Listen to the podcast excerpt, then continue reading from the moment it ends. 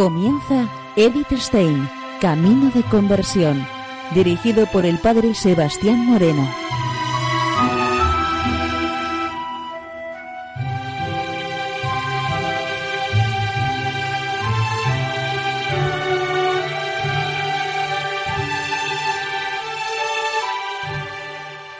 Muy buenos días, no de Dios. Seguimos conociendo a Edith Stein, Camino de Conversión.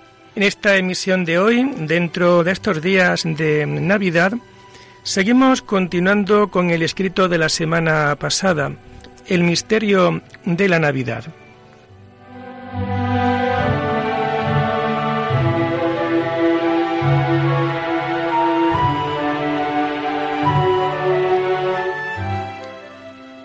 Nos comenta Edith Stein lo siguiente. Con esto tocamos un tercer signo de la filiación divina.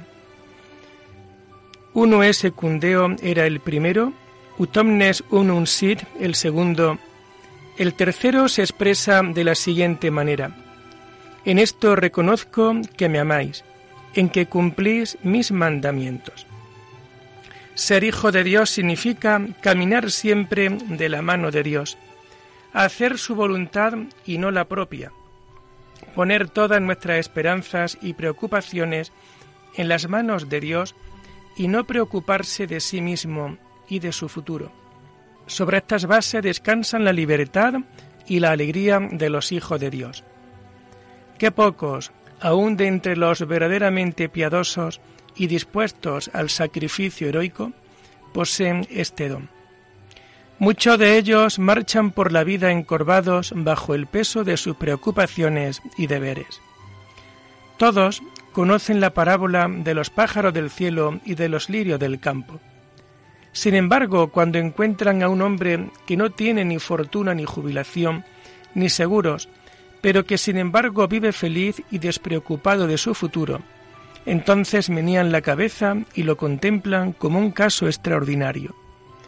Sin duda alguna que se equivoca gravemente el que espera que el Padre Celestial se ocupe del sueldo y del nivel de vida que él considera deseable. El que piensa de esa manera tiene que haber hecho un muy mal cálculo. Semejantes condiciones no se pueden plasmar en el contrato con el cielo. La confianza en Dios puede llegar a ser inamovible. Solamente si se da la disposición de aceptar todo lo que venga de la mano del Padre.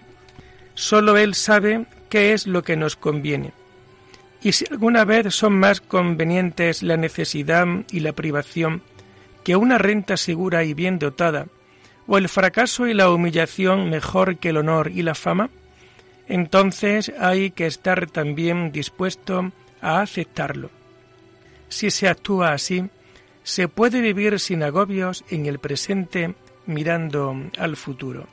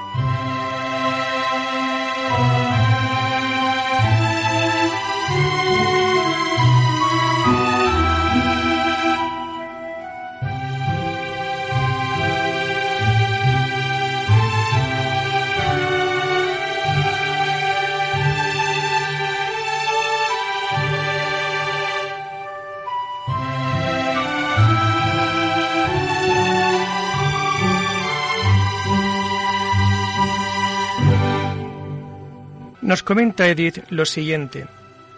Fiat voluntas tua. Hágase tu voluntad. En toda su extensión tiene que ser el hilo conductor de toda la vida cristiana. Debe regular el curso del día, de la mañana a la noche, el pasar de los años y en, y en suma la vida total. Esa habrá de ser además la única preocupación del cristiano Todas las demás preocupaciones las toma el Señor sobre sí. esa sin embargo nos queda mientras estemos todavía en estado de vía. Objetivamente hablando, nunca tendremos la seguridad total de permanecer hasta el fin en los caminos de Dios. Así como los primeros hombres pasaron de la filiación divina a apartarse de Dios, de la misma manera cada uno de nosotros se encuentra en el filo de la navaja entre la nada y la plenitud de la vida divina. Y tarde o temprano lo percibimos también subjetivamente. En la infancia de la vida espiritual, cuando comenzamos a abandonarnos a la mano conductora de Dios, lo percibimos con fuerza e intensidad. Con toda claridad vemos qué es lo que tenemos que hacer u omitir. Sin embargo, esta situación no permanece siempre así. Quien pertenece a Cristo debe vivir la vida de Cristo en su totalidad. Ha de alcanzar la madurez del Salvador y andar por el camino de la cruz hasta el Gesemaní y el Gólgota. Y todos los sufrimientos que pueden venir de fuera son nada en comparación con la noche del alma, cuando la luz divina ha desaparecido y la voz del Señor no se escucha más. Dios está allí presente, pero escondido y silencioso. ¿Y por qué sucede esto de esta manera? Se trata de secretos de Dios, sobre los cuales hablamos, y estos nunca podremos dilucidar totalmente. Dios se ha hecho hombre para hacernos de nuevo partícipes de su vida divina. En primer lugar, hemos entendido esto como una participación en la vida divina. Ese es el comienzo y la meta final, pero en medio existe todavía otra cosa. Cristo es Dios y hombre, y quien quiere compartir su vida tiene que participar de su vida divina y humana.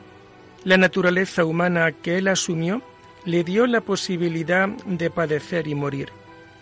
La naturaleza divina que él poseía desde toda la eternidad dio a su pasión y muerte un valor infinito y una fuerza redentora.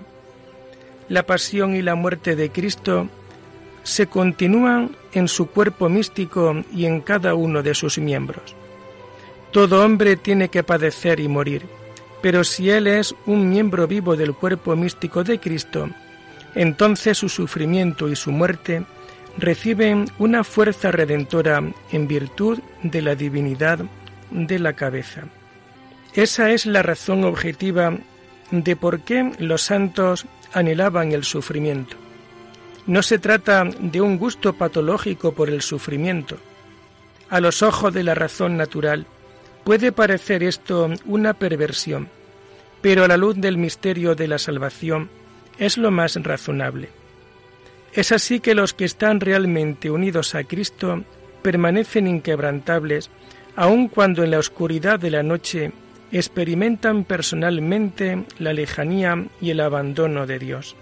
Quizá permite la divina providencia el sufrimiento precisamente para liberar a quienes están de hecho atados. Por eso, hágase tu voluntad, también y precisamente en la noche más oscura.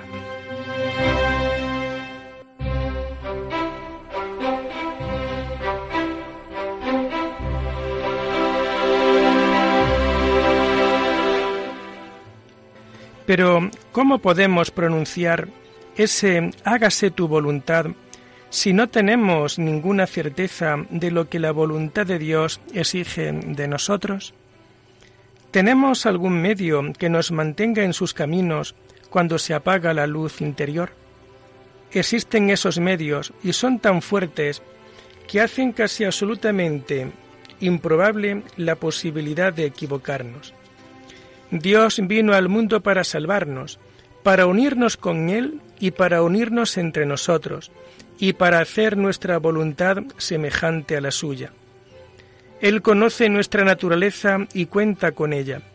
Por eso nos ha regalado todo aquello que nos puede ayudar a alcanzar esta meta. El niño divino se ha convertido en maestro y nos ha dicho qué es lo que tenemos que hacer. No basta con arrodillarse una vez al año frente al pesebre dejándose cautivar por el mágico encanto de la Nochebuena, para que la vida humana sea inundada de la vida divina. Para ello es necesario que toda nuestra vida esté en contacto con Dios, que pongamos oído atento a las palabras que Él ha pronunciado y que nos han sido transmitidas y que las llevamos a la práctica. Sobre todo, hemos de rezar tal como Él mismo Señor nos lo enseñó y con la insistencia que nos inculcó. Pedid y recibiréis. Esa es la garantía de que somos oídos. Y quien cada día y de corazón dice, Señor, hágase tu voluntad, puede confiar plenamente en que no actuará en contra de la voluntad de Dios, aun cuando no tenga una certeza subjetiva. Además, Cristo, al subir al cielo, no nos dejó como huérfanos, nos envió su Espíritu que nos enseña la verdad plena. Fundó su iglesia que está conducida por su Espíritu y puso en ella a su representante por cuya boca nos habla su Espíritu con palabras humanas. En la Iglesia Cristo ha unido a todos los creyentes en una comunidad viva y quiere que todos se apoyen mutuamente. De esa manera no estamos solos, y cuando la confianza en el, en el propio juicio y hasta incluso en la propia oración falla, nos sostiene la fuerza de la obediencia y de la intercesión. Et verbum caro factum es, y la palabra se hizo carne. He aquí la verdad del establo de Belén. Esa verdad, sin embargo, alcanzó todavía una otra forma. El que come mi carne y bebe mi sangre tiene vida eterna. El Salvador, que sabe muy bien que somos hombres y que permanecemos hombres, que cada día tienen que luchar con innumerables debilidades, viene en nuestra ayuda de manera verdaderamente divina. Así como el cuerpo terreno necesita del pan cotidiano, de la misma manera necesita el cuerpo divino de un sustento duradero. Este es el pan vivo que ha bajado del cielo. Quien hace de él su pan cotidiano, realiza en su persona cada día el misterio de Nochebuena, de la encarnación del Verbo, y ese es el camino más seguro para alcanzar la unión duradera con Dios y para crecer cada día más fuerte y profundamente en el cuerpo místico de Cristo.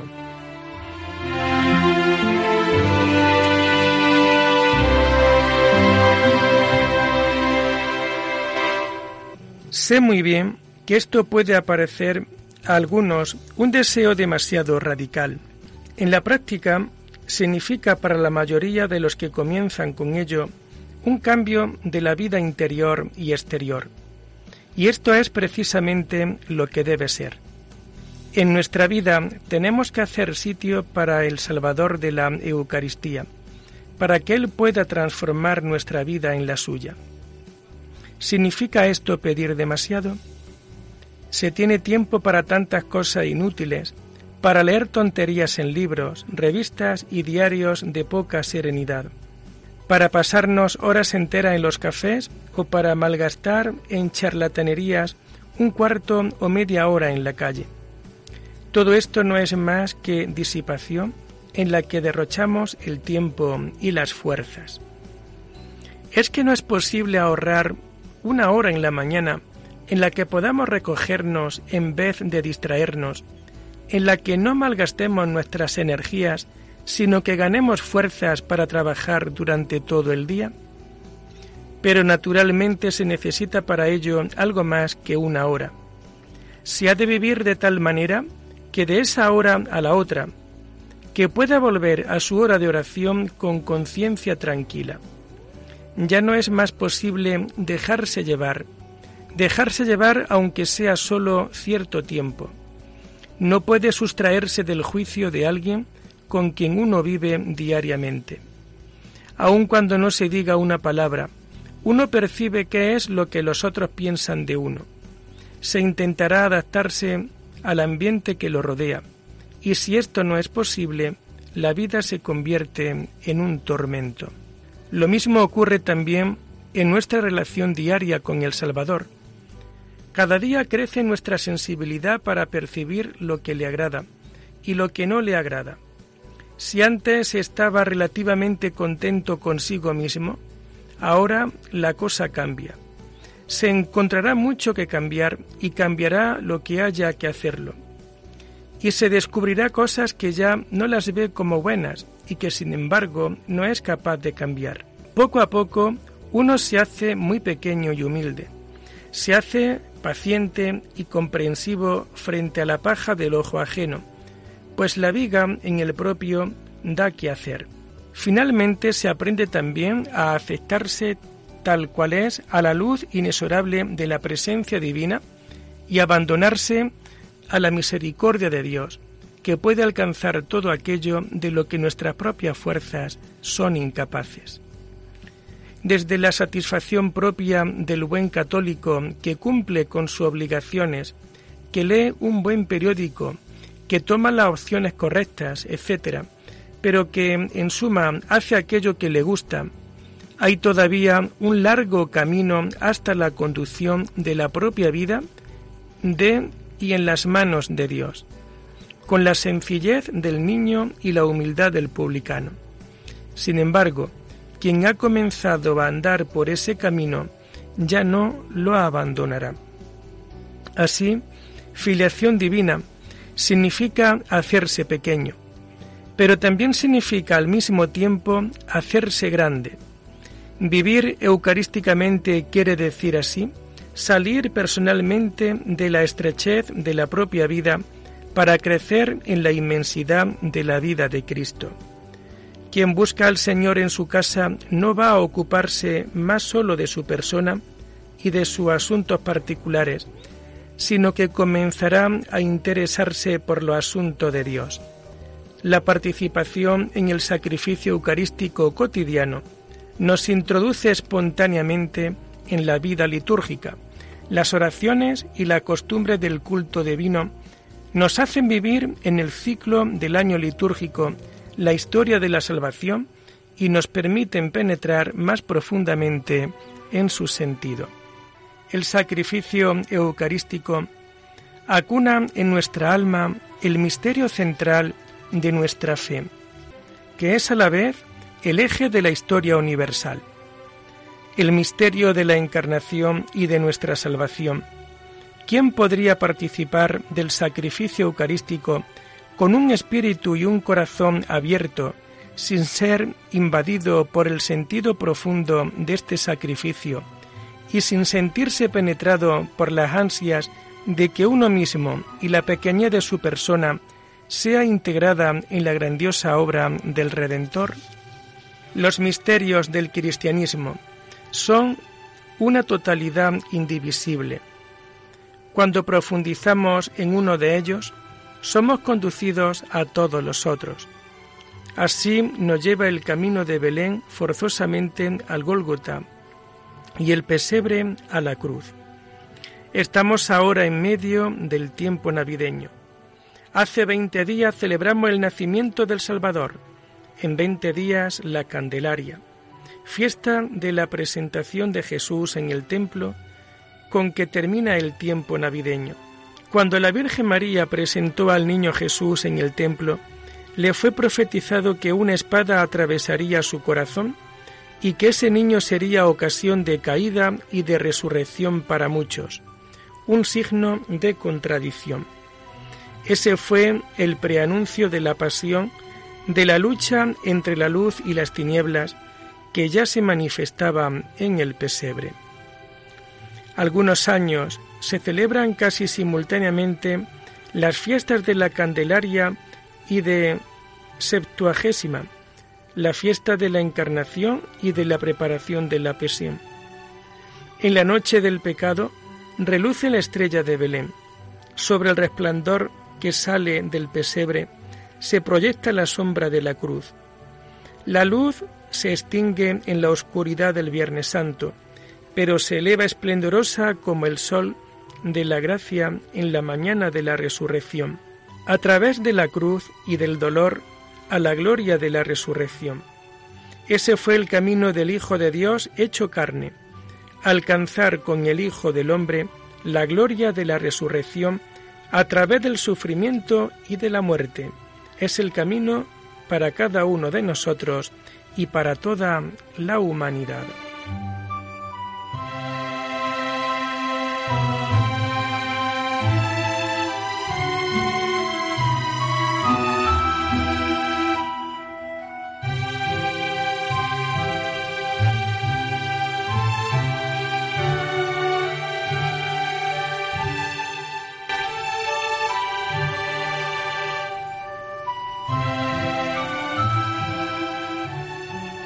Y lo dejamos aquí por hoy, invitándoles a seguir profundizando en la vida y en el mensaje de Edith Stein.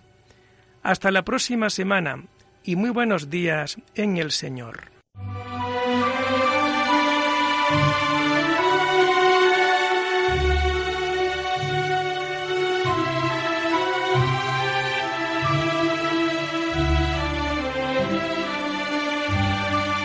Han escuchado Edith Stein, Camino de Conversión, con el Padre Sebastián Moreno.